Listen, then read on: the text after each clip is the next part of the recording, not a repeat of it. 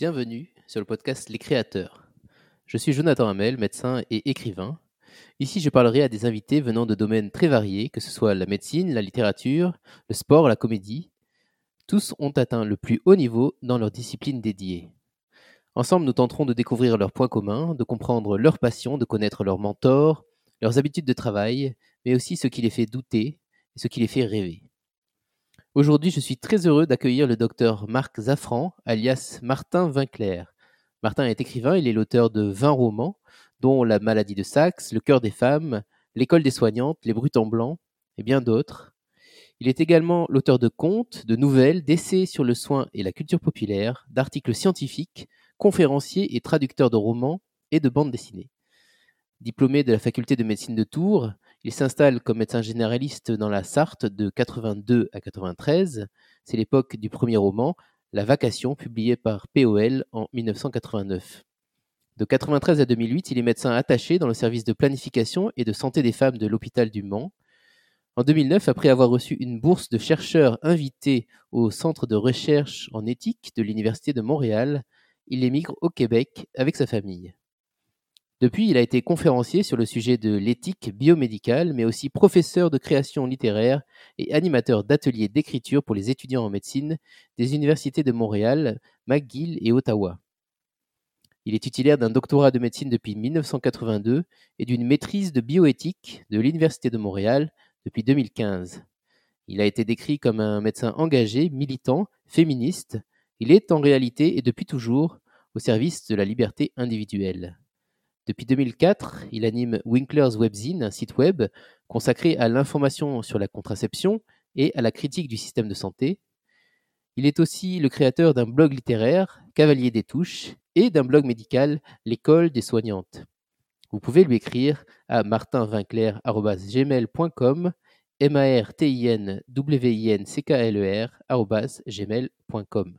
Euh, Martin, bienvenue chez les créateurs. Merci. Alors, euh, on a l'impression, euh, en lisant l'introduction, que vous avez déjà vécu euh, mille vies. Aujourd'hui, quand on vous demande ce que vous faites dans la vie, qu'est-ce que vous répondez? Ben, je réponds. Aujourd'hui, essentiellement, j'écris, j'enseigne un peu et je, j'anime des ateliers d'écriture de temps à autre. Mais j'ai été médecin généraliste entre le tout début des années 80 et 2008. Et puis, euh, en 2009, j'ai émigré au, Canada, au Québec. Et donc, depuis, je suis surtout euh, enseignant, écrivain, euh, étudiant aussi. Je suis allé faire des... Je suis me former en éthique au programme de bioéthique de l'Université de Montréal. et voilà, mais j'écrivais avant de... Enfin, j'ai toujours écrit, j'écrivais depuis que j'ai l'âge de 12 ans, et et j'ai commencé à écrire de manière professionnelle quand je me suis installé comme médecin, parce que je suis allé travailler dans une revue médicale qui s'appelle La Revue Prescrire, où j'étais rédacteur, donc euh, j'ai appris beaucoup de choses euh, sur comment on écrit euh, à cet endroit-là aussi. Et quelle est la, la, place, quel apport a eu la bioéthique dans votre métier d'écrivain Est-ce que ça, jouait dans les deux sens? Est-ce que ça vous a aidé à écrire euh, peut-être d'autres choses? Alors, oui, bien sûr. Euh, en fait, euh, j'étais comme Monsieur Jourdain, je faisais de la bioéthique sans le savoir. C'est-à-dire que j'ai publié, j'ai eu la chance de publier un livre qui s'appelle La maladie de Saxe, qui a eu un énorme succès en 1998. Et à partir de là, j'ai été invité à plusieurs reprises, en particulier au Québec, à venir m'exprimer à l'occasion de ce roman, et je disais, mais pourquoi est-ce que. Et à, venir m'exprimer auprès de, de facs de médecine, euh, de. Euh, à l'université dans plusieurs cours et plusieurs séminaires de bioéthique et je disais mais pourquoi pourquoi? On me disait bah parce que votre roman est un roman qui parle d'éthique clinique. Et là, je me suis rendu compte que je faisais un certain nombre de choses intuitivement qui était en rapport avec les règles d'éthique clinique, c'est-à-dire euh, euh, la, bien, la, bienveillance et la bienfaisance, la non-malfaisance, euh, le respect de l'autonomie du patient, etc. Quand je suis arrivé au Québec, en fait, c'est par ce biais-là que je suis arrivé au Québec, c'est que j'ai postulé dans une au, au, centre de recherche en éthique de l'Université de Montréal où on m'a accordé une bourse pour venir passer au moins un an ici pour travailler en tant que chercheur indépendant sur ce qui me paraissait important. Et mon, le projet de recherche que j'avais déposé, c'était euh, la transmission des valeurs éthiques en médecine. Et en fait, quand je suis arrivé au Créum, j'ai dit bon, alors est-ce qu'il faut que je ponde un, document scientifique euh, On m'a dit non, non, vous êtes invité, on vous a, il m'avait donné un bureau, un Mac, et puis de l'argent pour un an et un permis de travail euh, pour ma, mon épouse et des permis d'études pour mes enfants. Mais ils m'ont dit, euh, vous êtes là pour faire absolument ce que vous voulez, vous n'avez pas d'obligation. Donc je me suis posé la question, est-ce que je fais un, je fais un document de recherche sur la transmission des valeurs éthiques? Puis je me suis dit, non, je vais pas faire ça, je vais écrire un roman, et j'ai écrit un roman qui s'appelle Le cœur des femmes, qui, est, ah, qui, est, devenu un best ça finalement le, le projet, c'est voilà, abouti au roman. Voilà, et c'est et c'est un roman qui parle effectivement de comment on transmet des valeurs éthiques euh, à là c'est un un soignant, euh, euh une enfin c'est deux soignants, un, un, aîné et une plus jeune. Euh, qui, qui se transmettent d'ailleurs mutuellement des valeurs éthiques puisque puisque ça va dans les deux sens euh, sur comment respecter les personnes à qui on a affaire. Et euh, quel a été l'apport de, des séries médicales américaines dans, dans, votre étude de la bioéthique? Parce que j'ai vu que dans la, la, présentation du projet, c'était illustré d'extraits de séries américaines médicales. Alors ça, c'est au programme de bioéthique quand j'ai fait véritablement ma formation théorique, parce que quand je suis arrivé, je n'avais pas de formation théorique quelques années après, je suis allé au programme de bioéthique de l'Université de Montréal me former euh, à ce que c'est que véritablement la, bioéthique dans tous ses détails. Et je devais, comme c'est une maîtrise, je devais rédiger un mémoire de maîtrise, qui était un mémoire de recherche. Euh, et ce mémoire de recherche, en fait, il était consacré à euh, la, comment comment enseigner, en gros, comment enseigner l'éthique du soin au travers des téléséries. Pourquoi? Parce que il y a une, autre théorie qui est la théorie de la, médecine narrative qui consiste à dire, bon, il y a une richesse euh, extrêmement grande pour les médecins et pour les personnes soignées dans la narration en tant que véhicule justement des expériences personnelles, des valeurs, des conflits, etc. Les séries télé, c'est une forme de narration et il y a beaucoup de séries télé qui parlent. Moi, je, regardais au euh, milieu des années 90, début des années 90, je regardais Urgence euh, toutes les semaines et je suis devenu le spécialiste français d'urgence euh, à l'époque parce que j'avais, voilà, je regardais les séries télé, j'avais pas de préjugés et j'étais médecin et donc je pouvais en parler.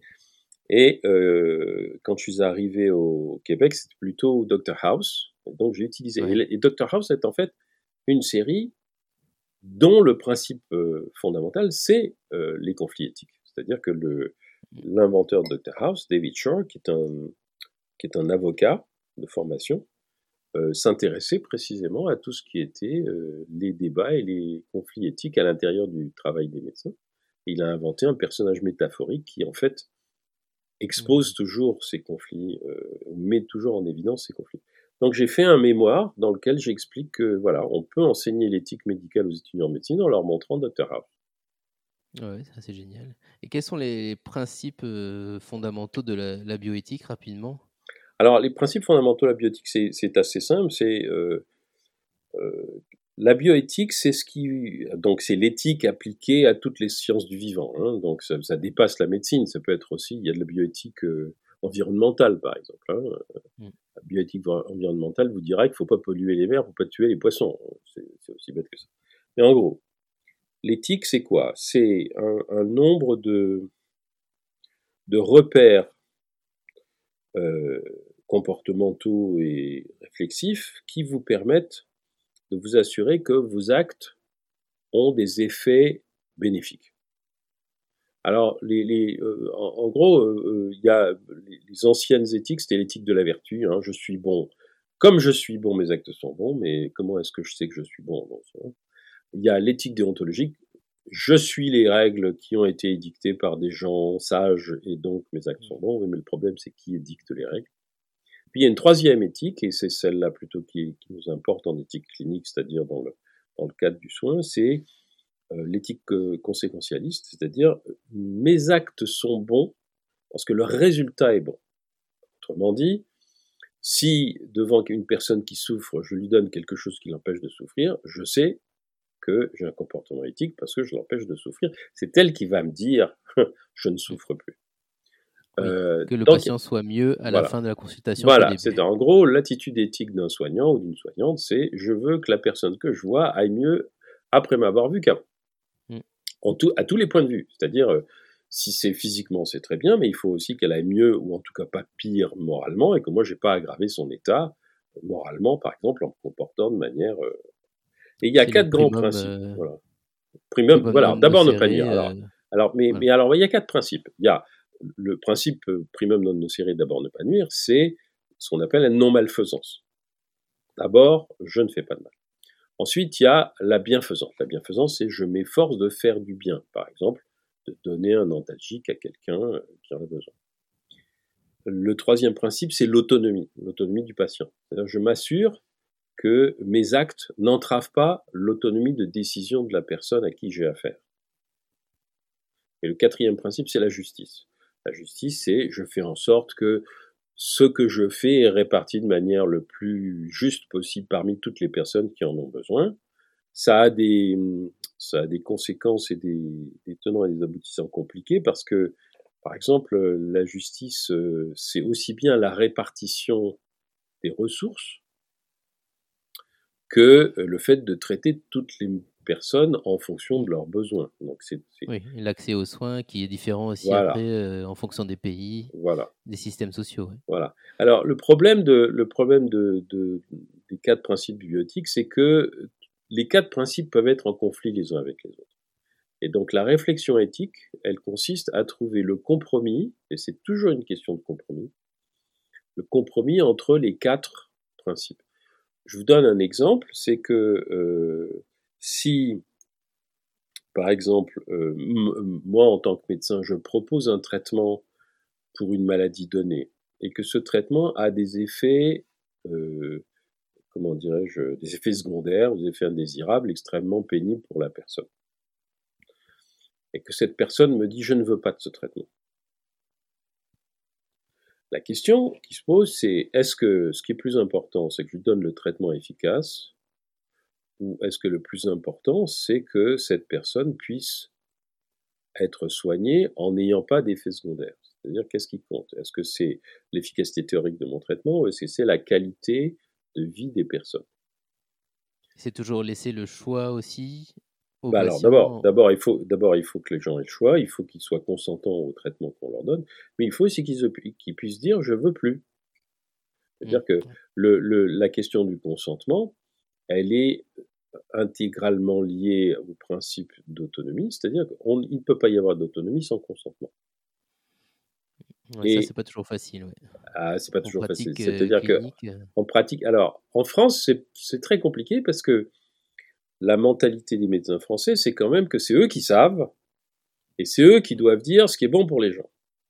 Vous allez par exemple au Canada ou au Québec, on n'est plus dans cette perspective-là. C'est euh, ben non, c'est la personne qui sait ce qui est bon pour elle ou non. Moi, mon obligation, c'est de l'informer, c'est de lui dire, ben, ce serait mieux pour vous que vous fassiez ça parce que, je sais pas moi, votre, votre espérance de vie va être plus longue, votre maladie va ir plus vite, peu importe. Mais, in fine, c'est la personne qui décide. Et, en théorie, c'est comme ça en France aussi. en théorie, oui. En, pratique, non. en pratique, non, pas du tout.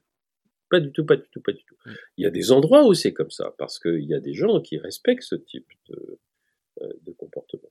Mais euh, en pratique, euh, pour ce que j'en sais, parce que j'entends parler euh, des gens qui sont euh, exposés aux médecins aujourd'hui, en pratique, très souvent, c'est pas comme ça. Et c'est pas comme ça parce que la, la, la, mentalité de beaucoup, beaucoup de médecins français et la mentalité du monde médical français depuis très, très longtemps, et c'est très dur de, de s'en extirper, de s'en défaire. La mentalité du monde médical français, c'est fondamentalement, encore une fois, que les médecins, euh, par leur statut, ont une perception euh, des choses et euh, des valeurs qui sont supérieures à celles des personnes dont ils s'occupent. Et ça, c'est dû essentiellement C'est ce qu'on appelle du, patern- c'est du paternalisme. C'est dû, c'est dû à tout un tas de choses. C'est dû, mais pour simplifier, on peut dire c'est dû au fait que la France c'est un pays euh, autoritaire, euh, féodal, euh, d'ancien régime qui existe depuis plus de 1500 ans et qui en plus se double d'un pays fondamentalement catholique dans lequel et c'est pas le catholicisme lui-même en tant que religion qui est problématique, c'est la forme de cette religion dans laquelle toute personne qui n'obéit pas, qui ne se plie pas au dogme, est fautive. La France est un pays dans lequel, euh, je, vous donne un exemple, c'est euh, que les gens comprennent très bien dès qu'ils arrivent, euh, dès qu'ils passent d'un pays à un autre, quand ils passent de, de- du, du Québec à la France ou inversement. Au Québec, on présume que vous êtes de bonne foi. Ça va à l'encontre de Dr House où il dit Everybody lies. Non, mais ah oui, mais oui, mais là, mais euh, euh, House, il, faut bien écouter tout ce qu'il dit. House, il dit tout le monde ment, les patients mentent pour se protéger, les médecins mentent pour garder le pouvoir. C'est pas Ouais, là, c'est c'est fin. Et, et puis et puis House, c'est un c'est quelqu'un qui énonce les, les sous-entendus. Donc c'est pour ça que c'est un personnage métaphorique. C'est pas un vrai médecin. C'est une, c'est une euh, figure d'imagination. Mais donc, au Québec, on présume que tu es de bonne foi. Hmm. En France, moi, pendant toutes mes études, j'ai entendu dire, surtout, faut pas écouter ce que les patients disent. Parce qu'ils te racontent des histoires. Or, bien sûr que les gens racontent des histoires pour embellir leur situation, pour se cacher, pour se protéger, pour euh, parce que ou tout simplement parce que par, par exemple, ça on apprend ça. euh, enfin, moi j'ai appris ça en faisant euh, du baline pendant 15 ans que les gens viennent avec un prétexte. Ils imaginent qu'il y a un prétexte qui va être bon, qui va leur permettre d'obtenir l'attention du médecin. Et parfois, leur vraie demande, c'est pas ça. Le prétexte vient à l'avant de la vraie Il faut demande. les laisser parler. Et que, voilà, si vous acceptez, un, qu'ils ne viennent pas avec la vraie demande, que deux, c'est correct, euh, et que trois, euh, vous leur proposez, vous leur dites, bon, mais qu'est-ce qui vous inquiète exactement? Parce que j'entends ce que vous me dites, mais j'ai le sentiment qu'il y a peut-être quelque chose d'autre. Euh, et ben là, on obtient la véritable chose. Ça, ça veut dire que on, on abdique euh, cette réflexion qui serait que ils sont de mauvaise foi. Non, ils sont pas de mauvaise foi. Hmm. Et il faut prendre le temps aussi euh, d'écouter. Ça suppose un, un peu de temps euh, Ça- d'écoute et de compréhension, c'est sûr. Oui, ça demande, mais ça, ça, ça demande une autre, une autre, comment dirais-je, une autre attitude. C'est pas une question seulement, parce que, je veux dire, le- la question du temps dans la consultation en médecine, c'est un truc qui, ça a toujours existé. Je veux dire, moi, quand j'étais médecin de campagne, la, la question du temps, quand j'avais 15 personnes qui attendaient à la salle d'attente, la question du temps, elle se posait tout, Hmm. tous les jours. Bon, mais quand on a l'habitude j'ai vu bien ça. au J'ai fait 10 ans de médecine générale en campagne. J'étais plus le même médecin au bout de 7 ou 8 ans et de quelques années de Balint. Quand on voit au bout de 7 ou 8 ans que euh, notre attitude qui est je sais que cette personne a quelque chose d'autre à me dire que ce qu'elle me dit et que je lui fais, je lui tends la perche pour qu'elle me le dise, après ça va beaucoup plus vite. Et puis après, les gens n'utilisent plus de pré- prétexte. Ils viennent, et ils vous disent tout de suite ce qu'ils veulent. Et ils ont confiance. Et ils ont confiance parce qu'ils savent qu'on va pas les juger, on va pas se moquer d'eux. Si on peut les aider, on va les aider. Si on peut pas les aider, on leur expliquera pourquoi on peut pas les aider. Et, et encore une fois, sans jugement. Donc c'est et tout ça, ça fait partie d'un comportement éthique. C'est-à-dire que l'un- l'une des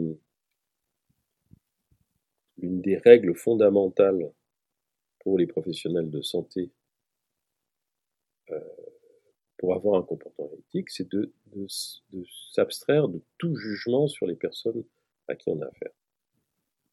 on ne peut pas s'abstraire de tous les jugements intérieurement, mais on peut faire en sorte que nos jugements, quand on les repère, n'interfèrent pas avec les soins. Je vous, donne, un exemple très simple, c'est euh, euh,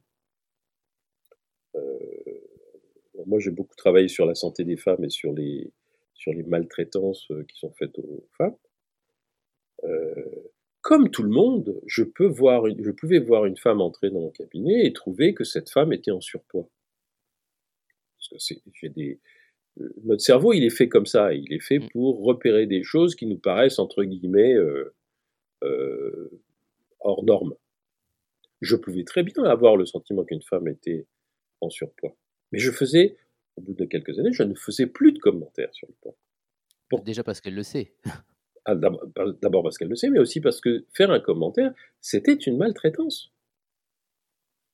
Et troisièmement. Dire, euh, dire euh, pourquoi vous mangez autant. Voilà. Bon, et puis on ne sait pas pourquoi les gens ils sont en surpoids euh, quand on les voit pas. La troisième raison, c'est que c'est contre-productif. Parce que quand quelqu'un vient avec un panari au bout du doigt, on s'en fout complètement qu'il fasse 120 kilos. C'est pas notre problème. Et puis c'est pas le sien à ce moment-là. S'il a un panari au bout du doigt, il vient pour qu'on lui soigne son panari au bout du doigt. Mm. Si il aborde la, question de son surpoids, à ce moment-là, on peut s'occuper du surpoids. Mais c'est pas à moi de décider ce qui est son urgence. C'est à la personne elle-même de décider ce qui est son urgence.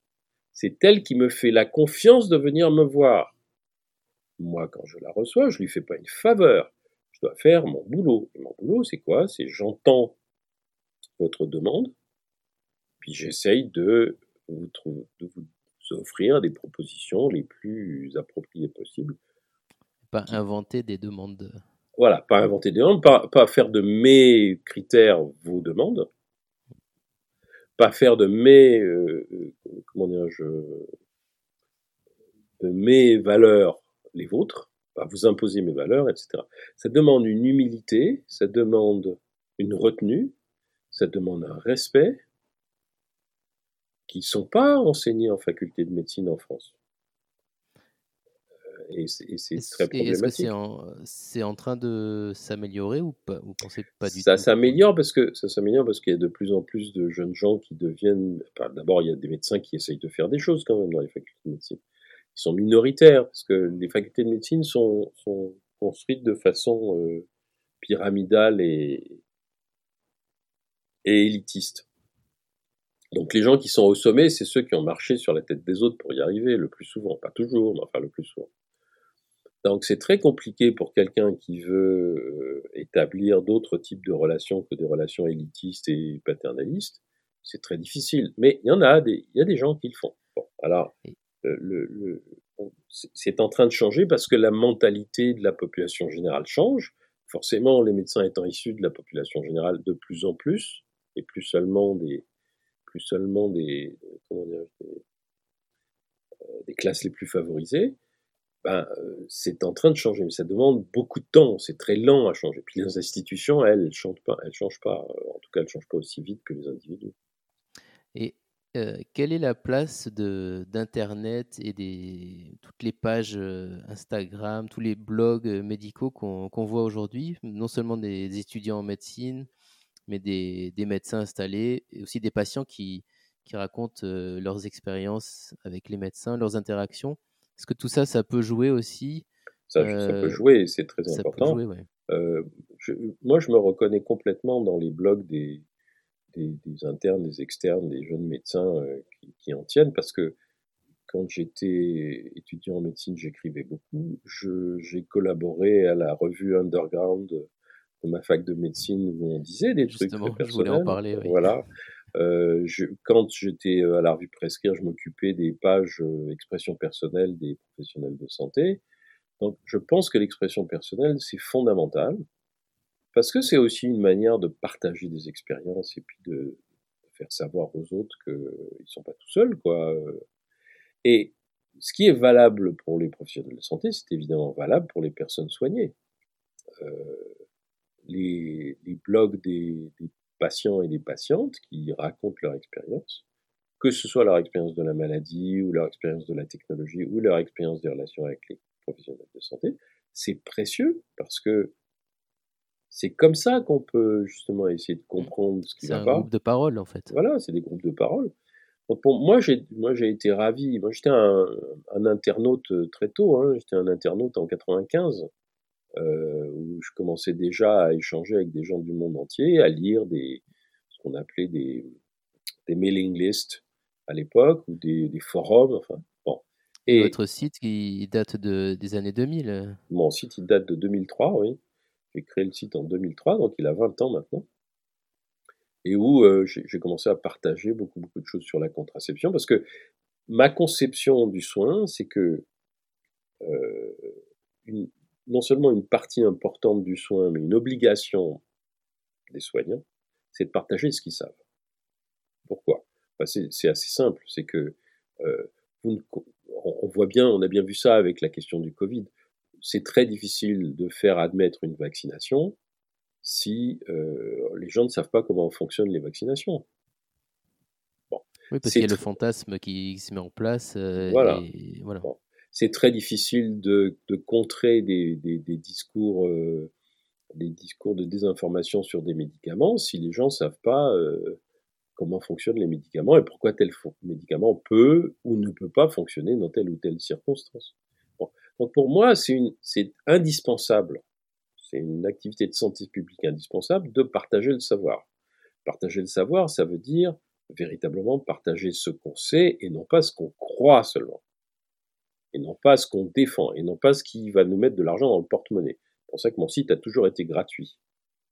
Je, ne m'attends pas à recevoir de l'argent de gens parce que je leur, dis, je leur, euh, comment dirais-je, je leur distille mon savoir euh, goutte à goutte.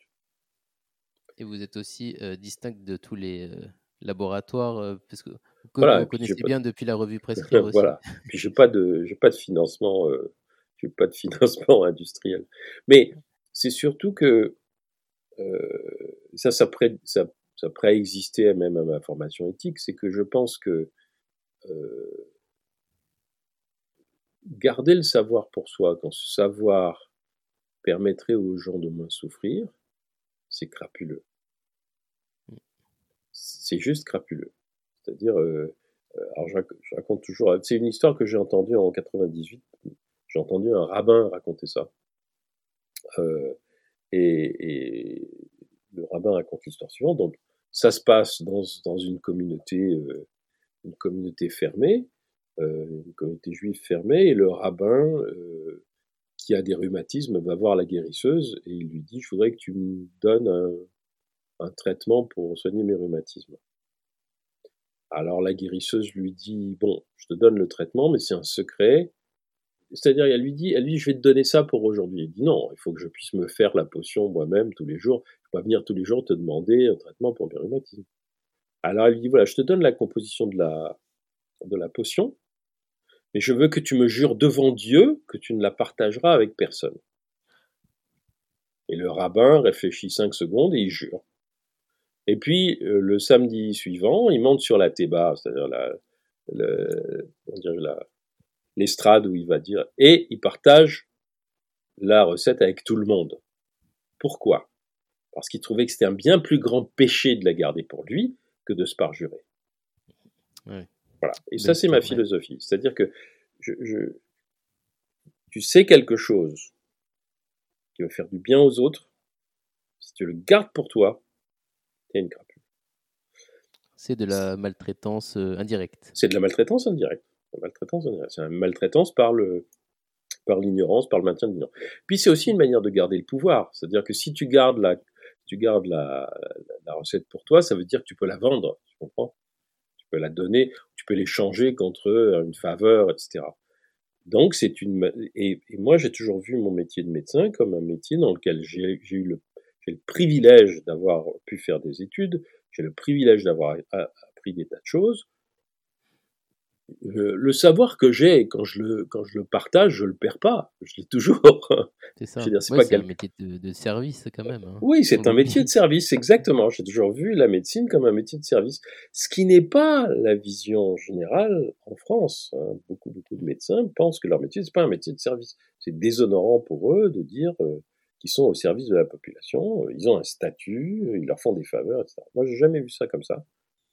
Donc, euh, le, le, fait de partager, aussi bien par les livres, par les sites internet, par les vidéos YouTube, tout ce que tu veux, pour moi, ça fait partie de. Euh, c'est de la médecine. C'est de la médecine, bien sûr. Puis ça fait partie de mon, mes obligations éthiques de professionnel de santé. Euh, même et, et, ce qui est ce qui est aussi extrêmement gratifiant, c'est que euh, ça peut se faire sans avoir jamais à toucher personne. Hein, c'est ce que je fais depuis 14 euh, ans, que j'ai immigré au, Canada, euh, alors que je ne soigne plus, donc je n'ai plus d'activité clinique. C'est ce que j'allais j'allais dire, de plus soigner, de plus voir de patients. j'allais demander si ça vous manquait, mais en fait, ça se fait maintenant indirectement. Ben oui, par les sites internet.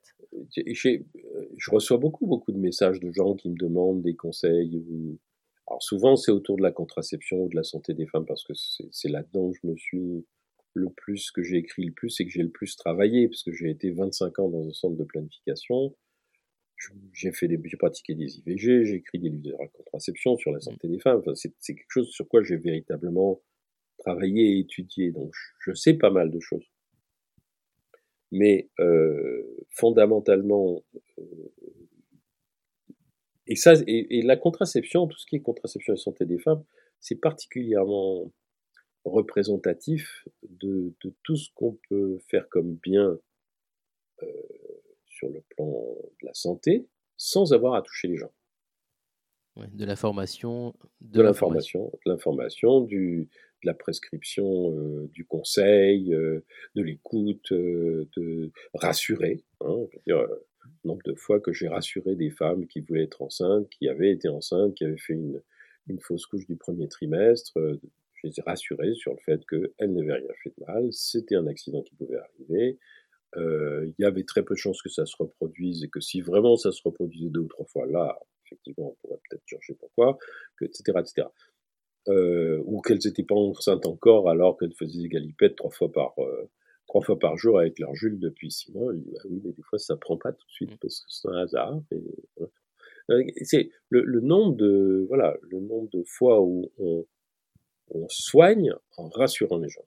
On soigne en les rassurant, mais en les rassurant en leur expliquant pourquoi ils ont le droit d'être rassurés.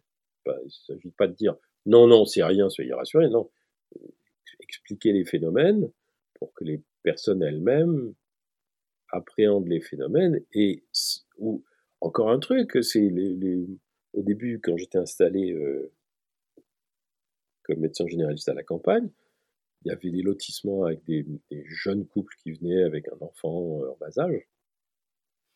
Et au début, évidemment, je passais mon temps à être appelé par des mères dont le bébé avait de la fièvre.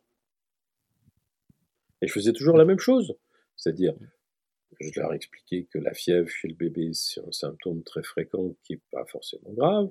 Je leur montrais comment faire, comment discriminer entre un bébé qui a de la fièvre et qui va pas bien et un bébé qui a de la fièvre et qui va bien. Un petit de 18 mois euh, qui a 39 et qui galope euh, partout.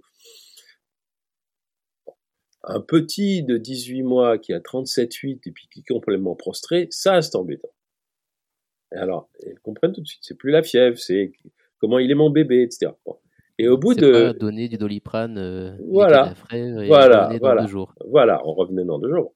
Et au bout de trois ans, les femmes de mon patelin, elles m'appelaient plus pour ça. Elles m'appelaient en me disant bon, il a de la fièvre, j'ai des trucs, ça. Euh, je vous l'amène demain s'il continue à être comme ça. oui, très bien. C'est l'anti-knock. Euh, oui, c'est ça, c'est ça. Et, et ça, c'est du soin c'est du soin parce que, euh, encore une fois, on aide les personnes. Alors c'est en plus c'est une attitude éthique parce que on aide les personnes à s'autonomiser. L'idéal, à mes yeux, l'idéal du soignant, c'est non seulement que les gens aillent mieux après vous avoir vu, mais l'idéal, c'est de leur donner les outils pour qu'ils aient jamais besoin de moi. en tout cas, le moins possible. Bon. Euh, donc, c'est pas euh, l'attitude de tout le monde, c'est vrai. Ah, oui, c'est ça. Alors que, et tout en sachant, parce que c'est toujours la même chose, moi, j'avais parfaitement, j'avais un père qui était médecin de, médecin de campagne aussi. Je savais très bien que euh, il y aurait toujours des gens qui auraient besoin de moi. Oui. J'avais pas besoin que tout le monde ait besoin de moi. j'avais assez de travail s'il y avait qu'une fraction des gens qui avaient besoin de moi. Vous parliez, vous, parliez euh, beaucoup de médecine euh, dans votre enfance, à, la maison. C'est pas qu'on parlait beaucoup. C'est pas qu'on parlait beaucoup de médecine. C'est que mon père, mon, père racontait beaucoup d'histoires, mais surtout, je l'entendais parler. Alors, j'avais un oncle aussi qui était médecin. Je les entendais parler ensemble. Je voyais comment il s'occupait de, des autres. et puis, il y avait un, le cabinet médical était à la maison. Euh, des fois, j'étais derrière, il y avait un rideau qui séparait le, couloir d'entrée du couloir de la cuisine. Et moi, j'étais derrière le couloir et j'écoutais pour savoir si mon père euh, avait fini ses consultations à 7h30 ou 8h du soir. Puis des fois, je voyais des gens sortir, il les accompagnait, il les tirait la main, et puis les gens disaient Docteur, ça m'a fait beaucoup de bien de vous parler. Mmh. Donc, pour moi, euh, et puis il y avait aussi, je l'entendais parler, il y avait aussi de sa part, il y avait une grande compassion, il y avait une grande empathie. Il, il était malheureux quand les gens avaient des maladies graves. C'était pas lui. Il, disait jamais j'ai fait un beau diagnostic. il disait j'ai fait un beau diagnostic quand vraiment il avait fait un diagnostic qui avait permis de soulager les gens et que on avait réglé le problème. Ça, pour lui, c'était un beau diagnostic. Mais il disait jamais j'ai fait un beau diagnostic quand il avait fait un diagnostic de cancer ou d'infarctus euh, du myocarde étendu, etc. il malheureux comme tout. ça change tout hein, dans la. Ah bah c'est sûr. Donc, euh, donc c'est, sûr que ça m'a servi de repère. C'est-à-dire que moi, je savais euh, intuitivement, j'ai toujours su qu'on peut pas se on peut être content que les gens aillent mieux, mais on ne peut pas se satisfaire d'avoir, euh, comment dirais-je, encore une fois, fait un diagnostic de maladie grave. C'est pas satisfaisant. Il faut le, il faut le faire, parce qu'il faut pouvoir soigner les gens, mais on ne peut pas en être content. Euh, je veux dire, moi, les, les, diagnostics auxquels je pense, dont je suis le plus fier, c'est les diagnostics qui, véritablement, à un moment donné, ont changé quelque chose de, de manière la plus positive possible. Et c'était pas des, forcément des diagnostics spectaculaires. C'est après une euh, errance médicale euh, Oui, ou simplement avoir pensé, avoir pensé au truc qui a permis de gagner du temps dans quelque chose qui aurait finalement fini par se faire euh, identifier, mais d'avoir gagné du temps et puis de d'être allé directement au, au, nœud du problème parce que j'ai eu une intuition. je suis pas après, oui. Voilà, je suis pas un grand diagnosticien, mais des fois, on a, ah, on se dit, oh là, ça, bon. Ou, euh, ou à l'inverse. un jour, une dame m'amène sa fille de 12 ans, 11 ans, 12 ans, qui avait mal au ventre. C'était des gens très calmes. Très, très, très, très calmes. Et la fille, elle était comme la mère, elle était très, très, très calme. Et donc, j'examine son ventre, puis je palpe le ventre, euh, puis il y avait une, vague défense euh, au McBurney. Bon. Je me tourne vers la mère, je lui dis Je suis pas sûr que ce soit l'appendicite. Et la mère me dit Vous savez, son frère, que je connaissais aussi, hein, c'était le frère aîné, quand il a fait l'appendicite, il avait mal comme ça. Alors là, j'ai dit Bon, je l'envoie au chirurgien. Le chirurgien il m'a dit Elle avait un abcès de l'appendice. ah oui. Donc, quand vous avez, vous vous êtes dit, hum, si cette femme elle dit, et puis elle m'a dit ça d'un ton très calme, hein, elle m'a pas, elle n'était pas angoissée, elle n'a pas fait pression sur moi. Elle dit quand même, mon fils, son frère aîné, hein, je dis bon. Faire confiance à ses intuitions aussi. Voilà. Bon, puis c'est elle la mère, je dirais, elle connaît sa gamine mieux que personne. Donc ça, ça, je suis très fier. Je suis très fier de m'être dit, ouais, j'ai écouté la mère, j'ai bien fait d'écouter la mère. Plutôt que de dire, ouais, non, c'est pas franc, euh, ouais, on peut attendre. Euh, Ouais, ça fait des bons souvenirs. Alors que j'avais pas peur, je veux dire, la, la gamine, elle m'inquiétait pas, quoi. J'aurais très bien pu lui dire, bah, attendez 24 heures ou 36 heures pour voir ce qu'il C'est non. Donc, vous voyez, c'est. Le, Et puis la satisfaction, la satisfaction, elle est double là, si vous voulez, parce que le diagnostic, c'est la mère qui l'a fait. J'ai respecté le diagnostic de la mère ça a fait du bien à la fille, ça a fait du bien à la mère, ça m'a fait du bien à moi aussi. Tout le monde est content. Tout le monde est content. Donc il y a, y a une, grande satisfaction à, ce genre de choses. Alors que bon, euh, voilà, autrement, faire des diagnostics de maladies graves. Je voulais revenir euh, un petit peu en arrière. Quand vous êtes parti à, à l'âge de 17 ans, vous Oui, avez vécu euh, Mm. aux États-Unis pendant un an, euh, dans le Minnesota. Mhm. Est-ce que c'est une année qui a joué sur euh, votre manière d'écrire, hein, sur, sur votre vie d'écrivain? Ah bah ça a joué surtout, euh, je veux dire, euh, oui, c'est sûr. Moi, j'écrivais avant, avant de partir, bien sûr, mais et puis j'avais déjà l'intention d'être médecin. Mais euh, quand je disais je veux écrire et être médecin, en France, on me disait oui, médecin c'est un bon travail, mais écrire, de toute façon, tu seras pas Proust ou Flaubert, donc c'est même pas la peine d'essayer.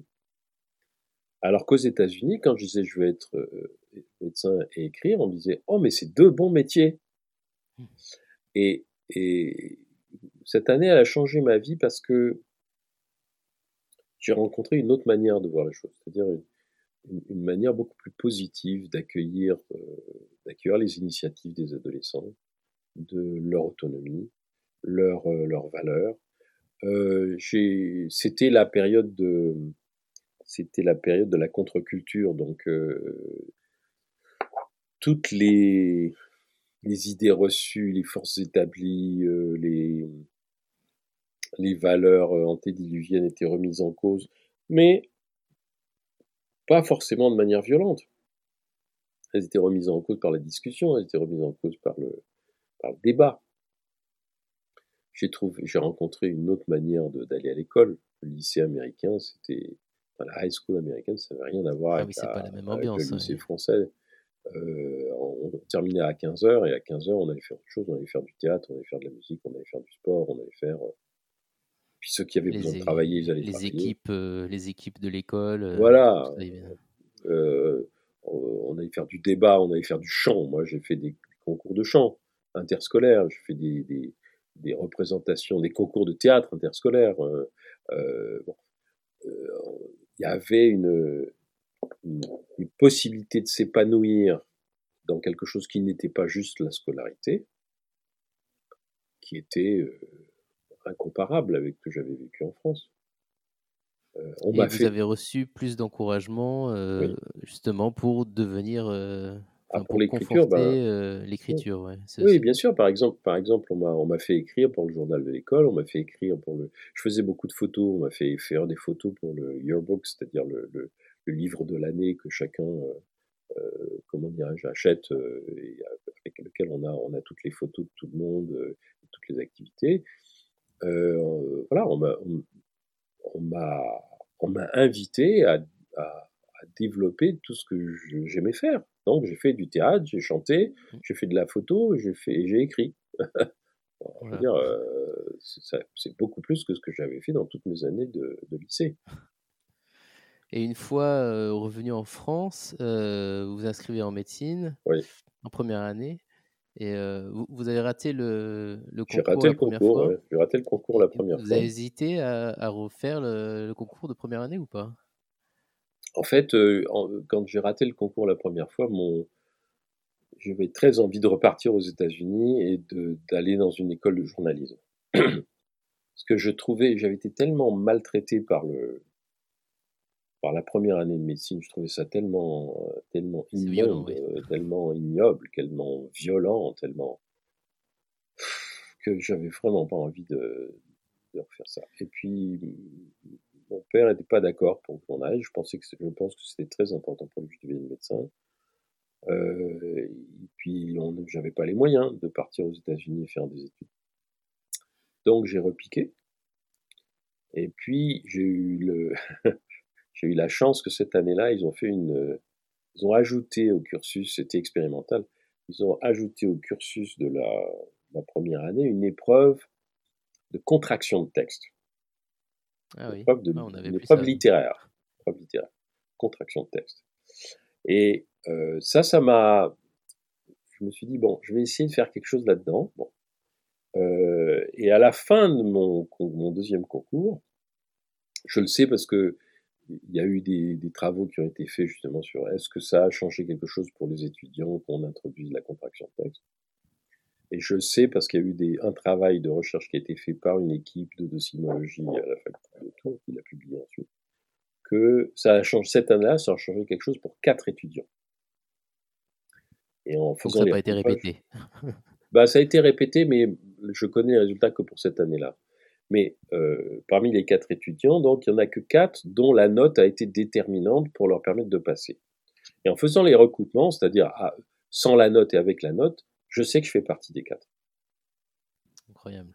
Et, et euh, ça, ça a été une très grande, une très grande satisfaction. Après, évidemment, c'est un peu plus facile, euh, mais j'ai toujours été euh, un étudiant en marche, c'est-à-dire j'ai toujours favorisé beaucoup plus ma présence à l'hôpital euh, auprès des, des, autres professionnels de santé et des personnes soignées que en cours. J'ai cessé d'aller en cours très tôt parce que je supportais pas l'idéologie des, des profs qui nous faisaient cours.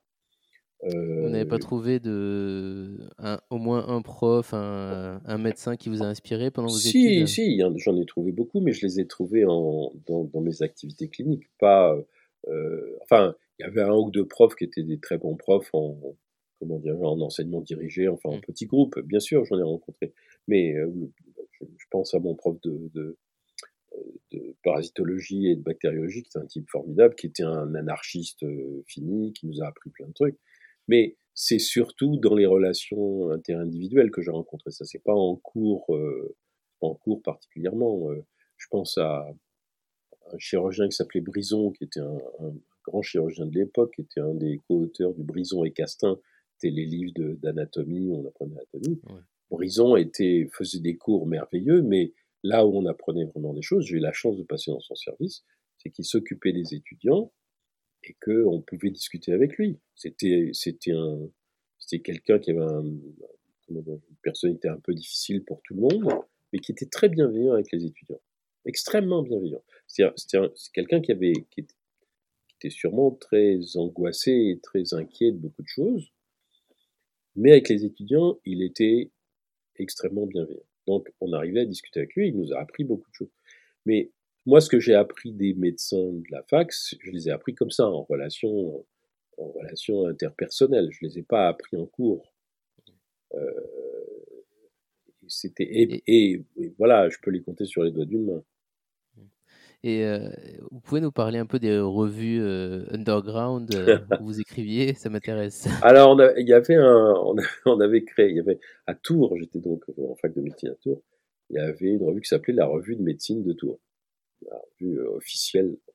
Et nous, on a créé une revue, donc c'était en 76-77, on a créé une revue qui s'appelait Revue et corrigée de médecine de Tours, qui était évidemment clandestine parce qu'on signait pas de nos noms, parce que disait des trucs. Alors, on faisait des articles pour l'avortement. C'était avant que l'avortement soit autorisé. Euh, on a commencé en 74, donc c'était avant la loi Veil. On était favorable à, l'aide médicale à mourir. On était favorable à l'utilisation du cannabis euh, thérapeutique. On était, voilà. euh, donc c'était, on était, on, on critiquait vivement le fait que certains médecins faisaient des cours en mettant des patients sur une estrade.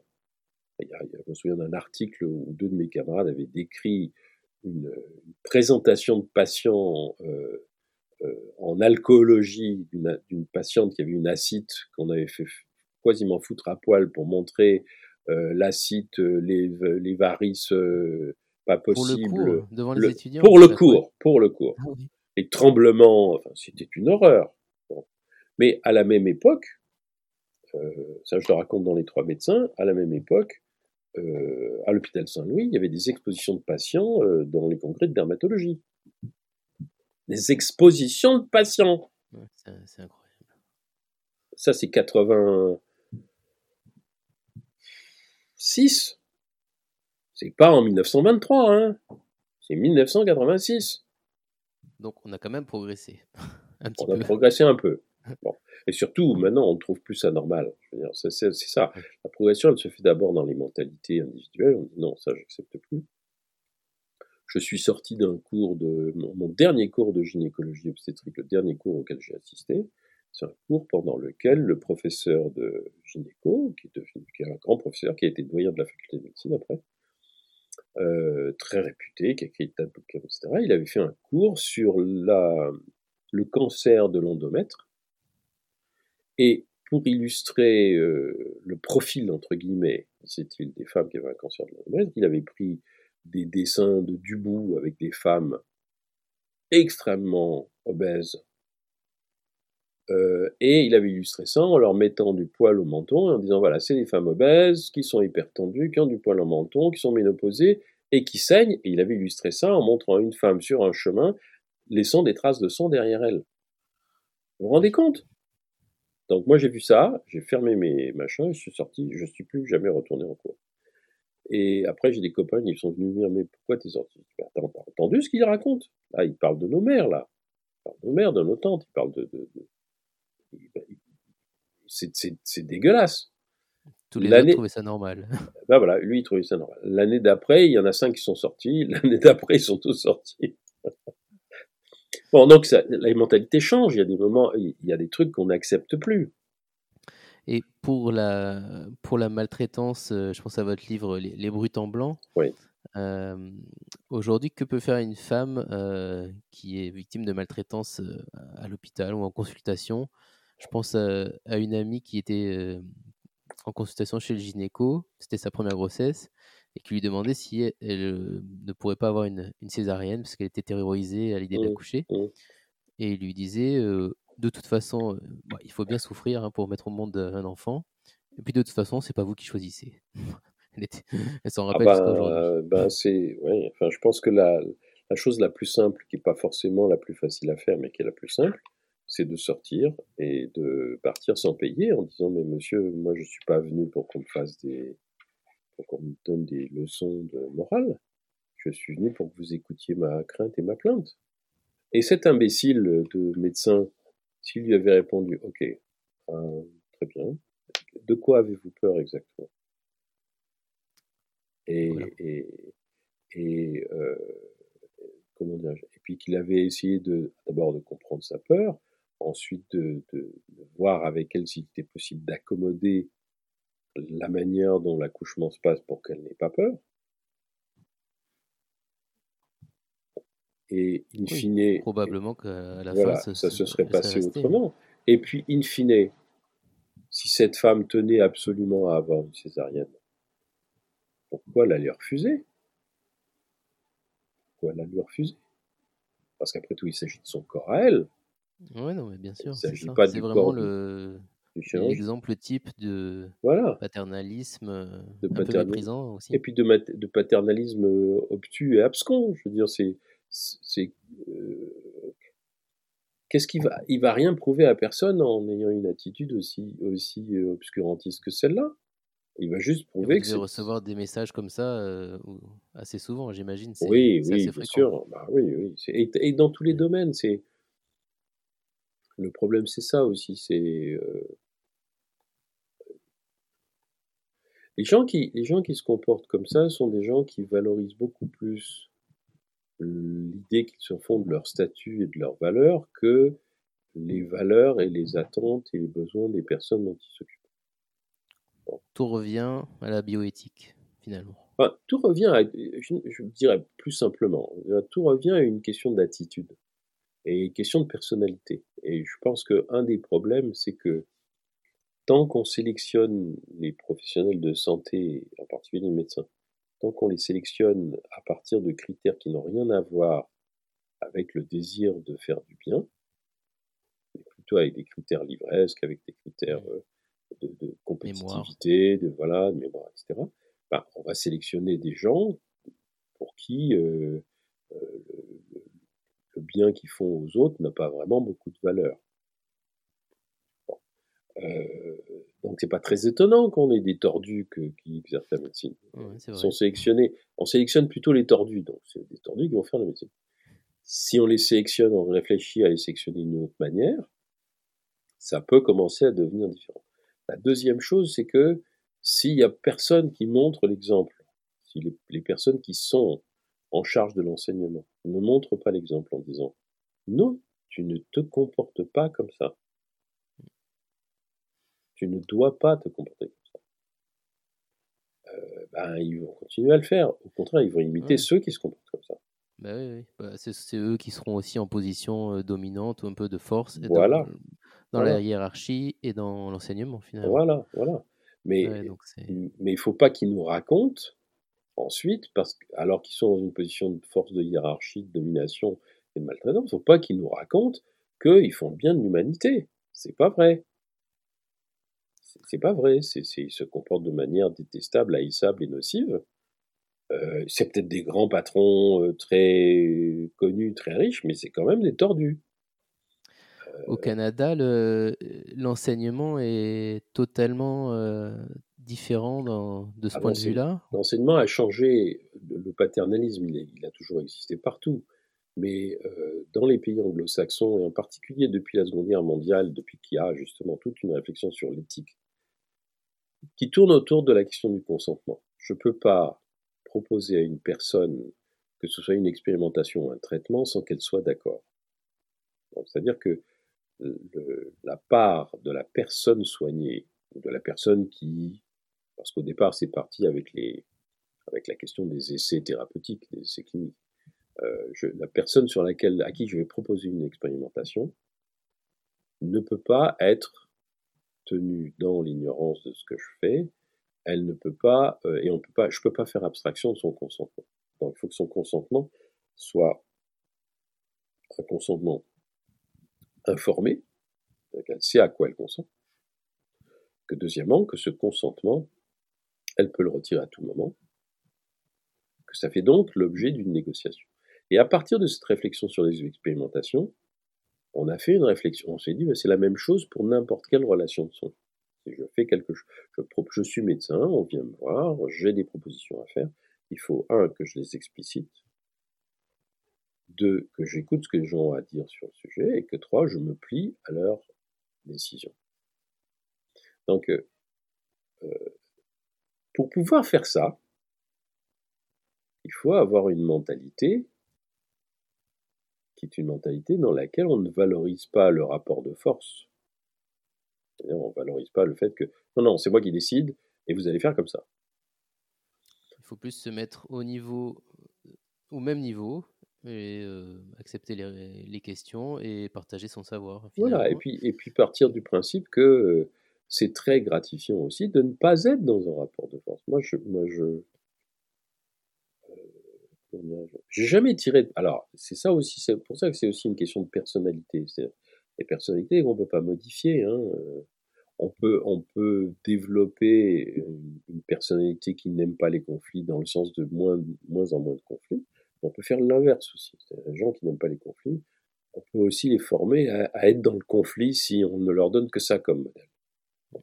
Donc, euh, à, partir de, à partir de l'idée que le soin, c'est quelque chose d'interactif, c'est quelque chose de, c'est un respect mutuel et réciproque, c'est collaboratif, c'est une négociation. Euh, voilà, c'est un truc qu'on va faire ensemble. C'est pas un truc que je vais vous imposer. On, on découvre que c'est très très satisfaisant, très gratifiant. C'est l'histoire de la mère que je vous ai racontée tout à l'heure. J'ai pas cherché à lui dire non non c'est moi qui. J'ai pas cherché à lui dire non non c'est moi qui sais. Je lui ai dit ah non. Euh, c'est aussi l'histoire des, des bonobos. c'est l'histoire des bonobos aussi. C'est l'histoire de, de voilà faire du bien ça fait du bien. Euh, faire du bien, ça fait du bien. Mais je ne peux pas faire du bien en faisant du mal. Ça, c'est pas possible. Je ne peux pas faire du bien en imposant quelque chose. Je ne peux pas faire du bien en décidant à la place des autres. Je ne peux pas faire du bien en n'écoutant pas. Je voulais parler un peu euh, maintenant de votre activité justement d'écrivain.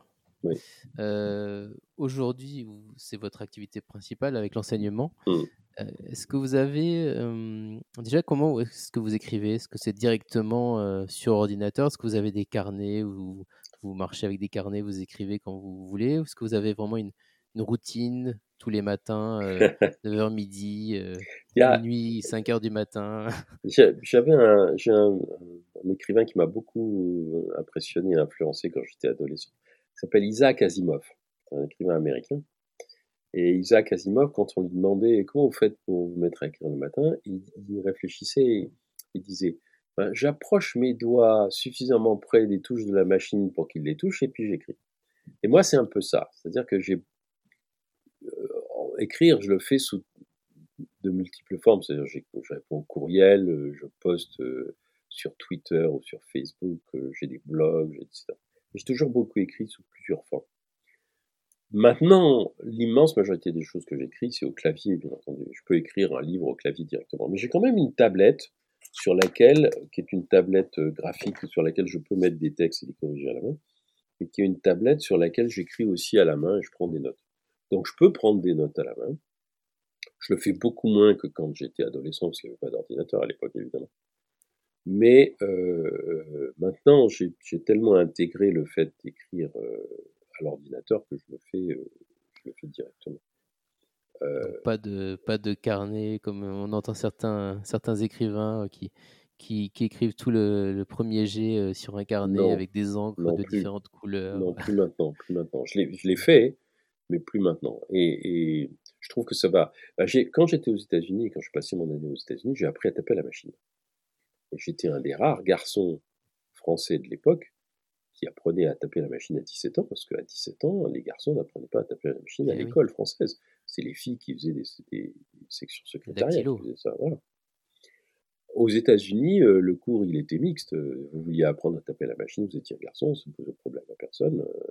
Euh, allais apprendre à taper à la machine. On était 30 euh, ou 40% de garçons dans la classe. Ah Parce que c'était un outil. Vous voyez ça comme un outil. il est bien évident qu'à partir du moment où j'ai tapé à la machine, j'avais encore des journaux. J'ai tenu des journaux à la main jusqu'en, je sais pas moi, 2012. Mais j'ai écrit beaucoup plus et beaucoup plus vite et puis quand je suis passé de la machine au traitement de texte et du traitement de texte à l'ordinateur, ça s'est fait, c'est toujours le même clavier, hein, ça s'est fait très naturellement et très vite. Donc c'est pour ça que je... les, voilà, les idées qui se transcrivent plus vite et plus. Bah oui, je veux dire c'est. Pas attaché à un mode euh, d'écriture. Non, non, pas du tout. Et même maintenant aujourd'hui, je me rends compte que quand j'essaie d'écrire à la main, j'écris beaucoup moins bien j'avais une écriture extrêmement lisible, hein, même quand j'étais médecin généraliste. On lisait, les pharmaciens disaient qu'ils lisaient de mes ordonnances. Euh, quand les gens passaient la porte, ils pouvaient lire mon ordonnance depuis leur comptoir. tellement ils savaient, tellement j'écrivais bien. Donc j'écris beaucoup moins bien maintenant parce que j'ai moins l'habitude d'écrire à la main. Mais euh, effectivement, la pensée, quand, euh, quand vous avez pris l'habitude, et je crois qu'aujourd'hui c'est c'est un peu naturel parce que beaucoup, beaucoup, de gens apprennent à taper sur un clavier très vite et très tôt. Euh, la pensée, elle, elle, elle, suit le, comment dire, elle suit le, l'outil, quoi. oui, après ça devient un automatisme. Ça devient un automatisme. Et le quand, vous, quand vous écrivez un, un roman, euh, est-ce que vous faites lire le premier jet à quelqu'un ou vous gardez vraiment euh, pour vous, puis Depuis... vous laissez le, alors, le droit de le faire lire euh, Souvent, souvent, ah, souvent. Non, en, gros, depuis très très longtemps, ce que je fais, c'est que je ne fais lire ce que j'ai écrit que quand j'en ai écrit un, bloc suffisamment grand. Alors, ça dépend un peu du livre du type de livre que j'écris. Quand c'est un essai, c'est plus, ça m'arrive plus souvent, par exemple, un prenons les Britans blancs. Autant Blanc, c'est un essai qui m'a été suggéré par une éditrice. Et avant de l'écrire, j'ai fait un plan, j'ai fait une introduction, j'ai fait une table des matières, et j'ai proposé ça à l'éditrice qui m'a fait des remarques, etc. Et puis après, je lui ai envoyé ça euh, partie par partie. J'ai dû lui envoyer ça en trois fois pour qu'elle réagisse. Parce que c'était une commande. Oui, c'est différent. Parce qu'il y avait des choses comme les livres euh, les livres pratiques, comme le livre sur, j'ai fait un livre sur la contraception, un livre sur la santé des femmes, c'est pareil, je les ai envoyés aux éditrices pour qu'elles réagissent dedans, qu'elles me disent, bah, cela, je comprends pas bien, est-ce que vous pouvez reformuler, etc. Les romans, euh, en général, j'écris, enfin, ça m'est arrivé avec Paulo Tchaikovsky, qui, était, qui a été mon éditeur pendant très longtemps, enfin, jusqu'à son décès. Euh, je lui ai envoyé ça en feuilleton. Saxe, par exemple, je lui ai envoyé ça en quatre ou cinq fois. Euh, le cœur des femmes aussi. Euh, et, il me répondait de façon souvent, comment dire, très laconique. Hein. Enfin, il ne faisait pas des grands discours. Mais il me disait, voilà, ce que je ressens en vous disant, etc. Il me disait, bon, et alors la suite, ça vient? Bon, tant que la suite, ça vient, moi je continue à écrire. Ah oui.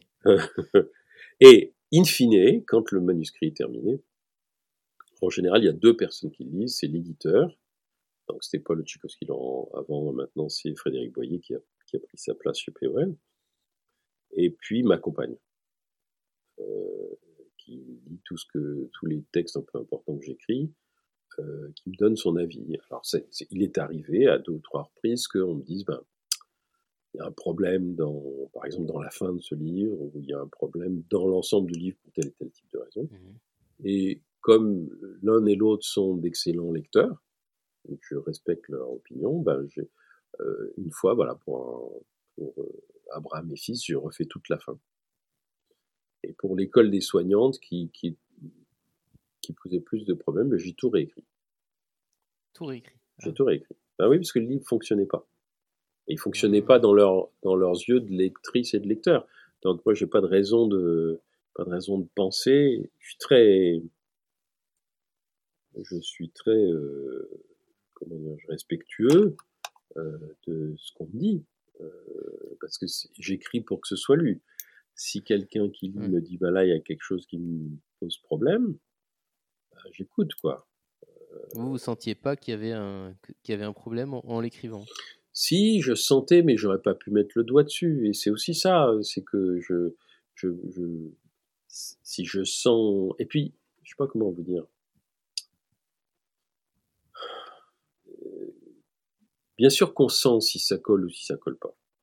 On sent. Mais euh, encore une fois, on peut pas toujours mettre le doigt dessus. Et euh, et puis, quand on est en train d'écrire, c'est difficile d'identifier ce qui se passe. Oui, on n'a pas, on n'a pas de distance. Est-ce que ça vous arrive de le, de le lire à, voix haute, de le faire lire à voix haute? Oui. Moi, de le lire moi à voix haute. Moi, j'aime beaucoup lire à voix haute. Donc, euh, ça m'arrive souvent de lire mes, de lire mes textes à voix haute, mmh. justement, écouter, parce que je, je, je, vois pas le texte de la même manière. Quand je l'entends, euh, il dit pas exactement les mêmes choses, ou plutôt, le cerveau fait des, quand on lit à voix basse, le cerveau prend des raccourcis quand on le lit à voix haute, le cerveau est obligé d'écouter hein, les mots. et alors, des fois, il y a une sorte de, comment dire, de dissonance entre ce qui est dit et ce qui est écrit. Ça passait bien à l'écrit, puis à l'oral, ça passe pas. Même pas seulement pour les dialogues, d'ailleurs. Non, pas seulement pour les dialogues. Mais enfin, en plus, moi, j'ai, alors, il se trouve que moi, j'écris de façon très, souvent très dialoguée et souvent très monologique, c'est-à-dire euh, souvent des voix intérieures qui parlent, des gens qui racontent, etc. Donc, euh, si ça ne passe pas à l'oral, c'est qu'il faut que je le refasse. Euh, et quel, euh, vous, enseignez encore l'écriture aux étudiants en médecine Alors, je l'ai fait jusqu'à il y a deux ans, jusqu'avant la pandémie. Là, je ne l'ai pas refait, mais ça, ça pourrait à nouveau arriver, effectivement. Enfin, je sais pas que j'enseignais l'écriture, parce que plus souvent, les étudiants en médecine en des ateliers. Oui, c'était des ateliers, ils écrivaient déjà.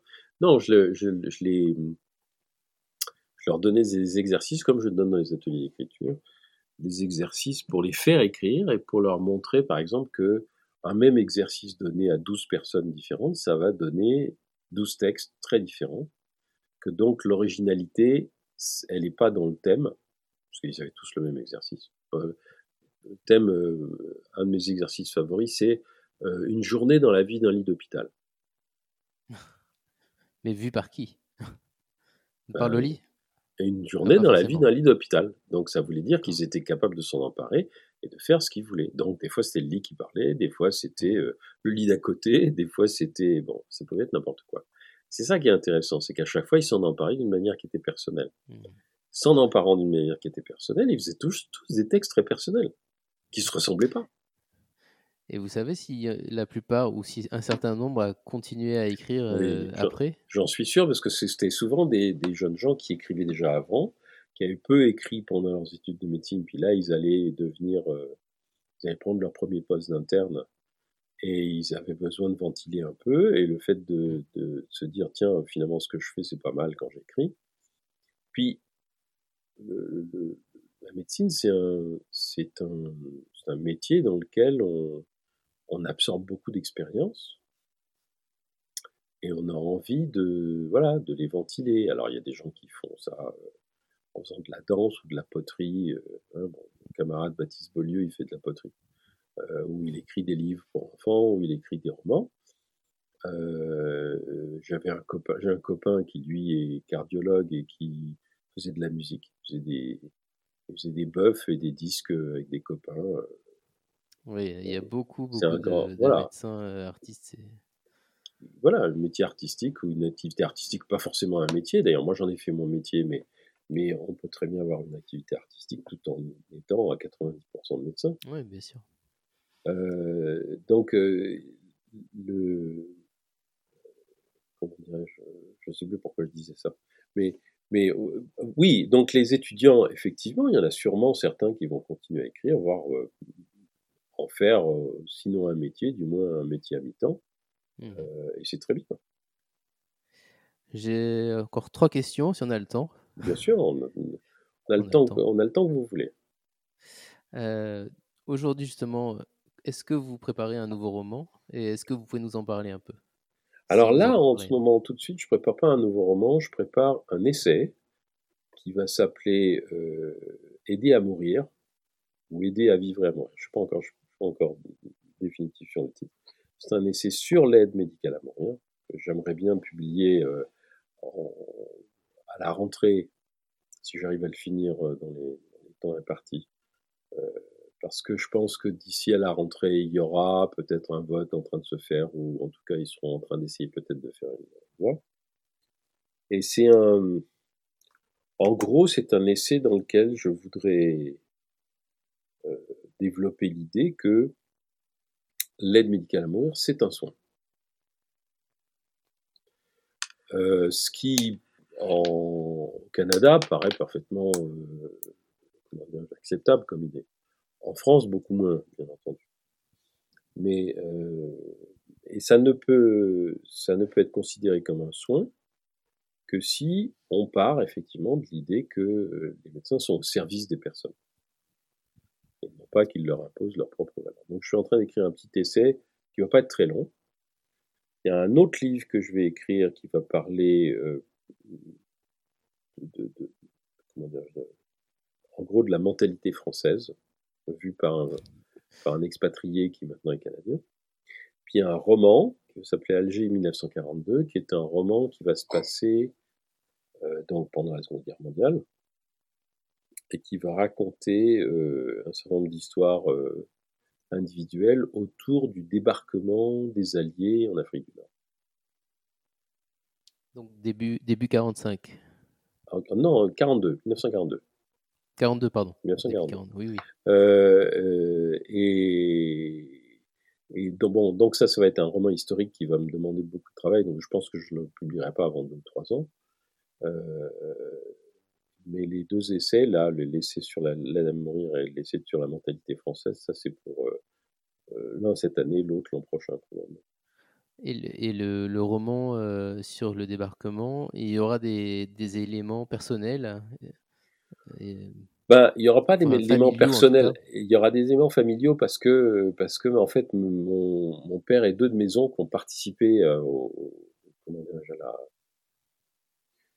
l'insurrection euh, clandestine qui a permis de, de bloquer tous les les lieux de commandement de la ville d'Alger au moment où les, les Alliés allaient débarquer. Pour, et qui a fait que finalement ils ont débarqué en Algérie sans un coup de canon. Ah Alors qu'au au Maroc et en Tunisie, ils ont été reçus à coup de canon. En Algérie, non. Et, donc, c'est. Alors, il n'y a, pas d'élément personnel parce que moi, j'y étais pas, évidemment. Oui, oui. J'y étais pas, mais familiaux. Euh, euh, en partie parce qu'en fait, c'est très, c'est ça qui est très curieux dans cette histoire. Maintenant, je commence, maintenant que ça fait déjà deux ou trois ans que je, je lis des choses sur l'époque, je comprends maintenant pourquoi, mais paradoxalement, alors que par exemple mon père nous a raconté plein de choses sur son enfance, sur la guerre, sur, euh, sur la guerre d'Algérie, sur etc. Mon frère et moi, il n'a jamais parlé de ça. Mmh. Alors que, encore une fois, lui et deux, et et ses deux beaux-frères ont participé à ça. Et ils n'en ont jamais parlé. Et pendant longtemps, je me suis dit, mais pourquoi? Parce que c'est, c'est, c'est un haut fait d'armes quand même, c'est pas, pas rien, quoi. Maintenant, je, maintenant j'ai compris. Mais, mais euh, donc c'est quelque chose qui est à quoi je tiens beaucoup. et à vrai dire, je sais pas. Bon, c'est une idée que j'ai depuis longtemps. Je sais pas exactement comment je vais traiter ça encore, parce que je suis à un stade quand j'écris un roman où, j'ai besoin. Maintenant, j'ai besoin de, de, plus en plus. J'écris des romans qui sont ancrés dans l'histoire. Mon roman précédent, France en Amérique, il est très très ancré dans l'histoire des États-Unis et de la France euh, des, du début des années 70. Mais j'ai lu énormément pour pouvoir l'écrire et pouvoir raconter des choses sans dire de bêtises, vous voyez. Euh, euh, donc là, c'est pareil, il faut beaucoup, beaucoup de temps pour. Et, maintenant, vous, il, faut, il faudra le lire pour savoir pourquoi il n'en parlait pas. oui, oui, bien sûr, il faudra le lire. mais, mais comment dirais-je? Oui, parce que c'est. On va attendre. C'est pas vraiment un secret parce que parce que moi j'ai réussi à le comprendre en lisant des tas d'histoires, mais mais c'est quelque chose qui que, que je veux faire passer, enfin dont je veux faire passer la la finesse. Euh, oui, dans, dans, le récit. Dans le récit, quoi. Donc euh, même ce que je pourrais dire aujourd'hui, c'est ce serait probablement trop rudimentaire pour que ce soit exactement ça. Il vaut mieux attendre. Euh, autre question, la, maladie de Saxe, euh, c'est un livre qui a été beaucoup offert. Vous, vous en parlez dans votre blog, euh, par exemple, Cavalier des touches. Vous-même, quel livre est-ce que vous offrez le plus souvent? Moi? Oui, ça vous arrive de. Vous êtes oui, ça m'arrive. Ça m'arrive de. Personnes, ça m'arrive de. Ça m'arrive de conseiller. Alors maintenant, je les offre plus, mais je les conseille. Alors, il y, a eu, il y a eu des époques, par exemple, il y a un livre que j'ai beaucoup, beaucoup offert, c'était La vie mode d'emploi de Georges Perec. Il y a un autre livre que j'ai beaucoup offert, c'est Le carnet d'or de Doris Lessing, un, un, livre féministe sur la littérature. Enfin, Doris Lessing a été prix Nobel de, littérature quand même. Mais je l'ai, je l'ai offert, j'ai offert bien avant qu'elle soit prix Nobel. Le carnet d'or, c'est un très beau livre sur, pour les gens ah, qui. Ah oui, c'est un livre magnifique. Euh, j'ai beaucoup offert euh, un livre de Ursula Le Guin qui s'appelle Les Dépossédés, un livre de science-fiction, mais qui, qui, est aussi un livre sur la solidarité, sur le, la solidarité face à l'adversité. Euh, et un autre livre de Ursula Le Guin qui s'appelle La main gauche de la nuit. Et depuis quelques années, un des livres que je conseille le plus, c'est un livre d'anthropologie qui s'appelle en anglais Mother Nature, Mère Nature, mmh. mais qui c'est un, un, double sens, c'est Mère Nature, mais c'est aussi la nature de mère, la nature d'être mère.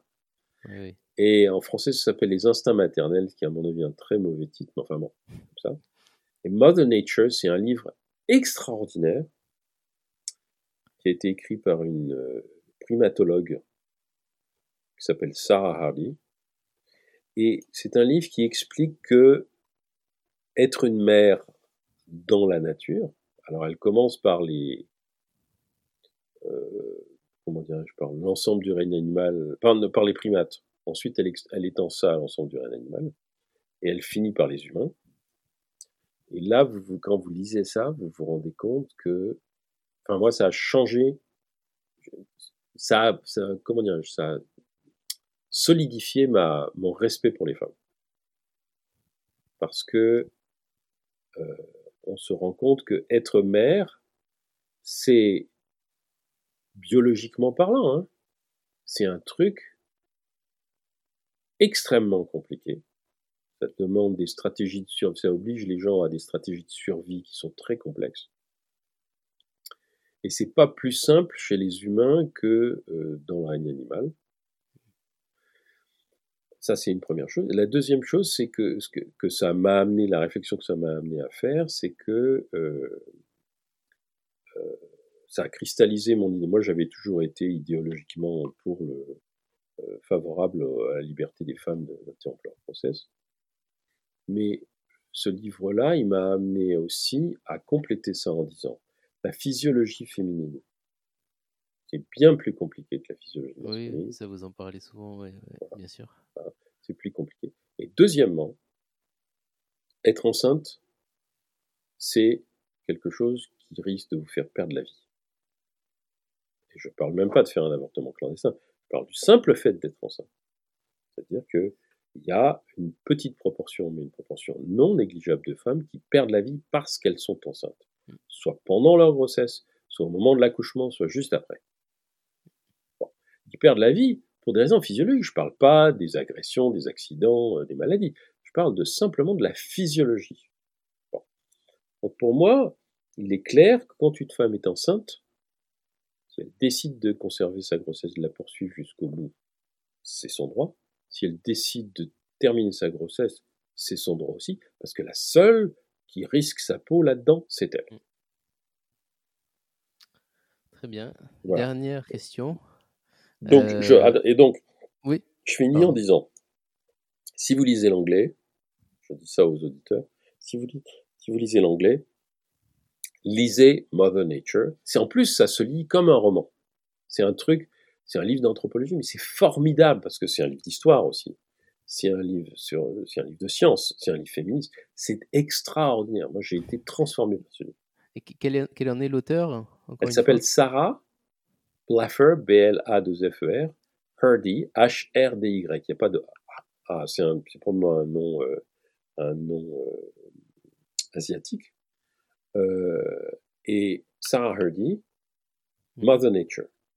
Les instincts maternels, c'est chez, chez Payot en France. Parfait. Merci beaucoup, Martin, d'avoir pris le temps d'être avec nous. je rappelle qu'on peut vous trouver sur votre site internet Winkler's Webzine ou sur vos blogs Cavalier des Touches et l'École des Soignantes. Et on peut également vous écrire à martinvinclair.gmail.com M-A-R-T-I-N-W-I-N-C-K-L-E-R, gmail.com. Merci Martin. Merci Jonathan. Au revoir. Merci à tous d'avoir écouté. Si cette conversation vous a plu, si vous avez envie d'en écouter d'autres, alors n'oubliez pas de liker, de vous abonner et d'en parler autour de vous. Vous pouvez retrouver toutes les informations concernant ce podcast et mes activités d'écrivain sur mon site www.ameljonathan.com H-A-M-M-E-L-J-O-N-A-T-H-A-N.com. Et n'oubliez pas de vous abonner à ma newsletter pour recevoir mon dernier roman gratuitement et toutes les informations sur les prochains épisodes des créateurs. Merci à tous et à bientôt sur les créateurs.